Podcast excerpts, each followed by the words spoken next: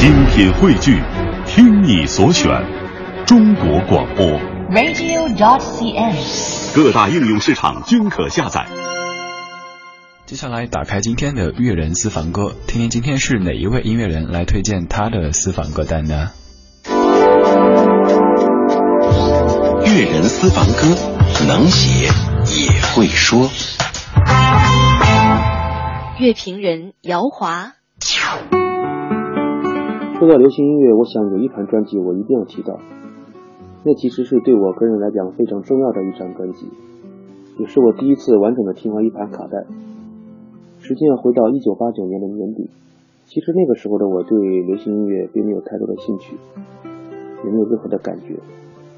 当时我有一个邻居大哥，他倒是一个不折不扣的流行歌曲的发烧友，因为我经常可以从他们家里听到当下最流行的歌曲。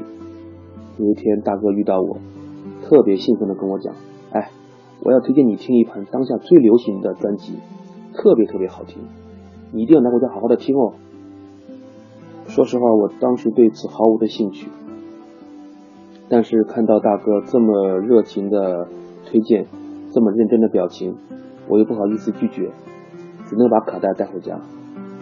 回家之后呢，就把卡带随便的丢在一边，也没有去注意。过了几天，有天下午呢，觉得无聊，就把卡带拿了出来，放到老爸的录音机里去听。顺便还看了一下这个卡带的封面，上面有三个非常帅气的少年，卡带上面写着“小虎队，青苹果乐园”。当然了，后来当我听的时候，真的是被惊到了，因为我真的不知道流行音乐还可以这样。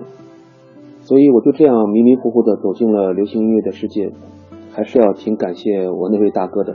虽然他现在已经因为特别特别的忙，也不太关注流行音乐了，但是就是他这么一个不经意的举动，却让我开始喜欢上听流行歌。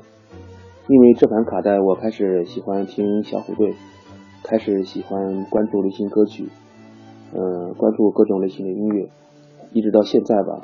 所以我觉得这张专辑、这盘卡带对我个人来讲都是非常重要的，应该说是一个启蒙。所以今天呢，我要推荐专辑里的一首主打歌《逍遥游》。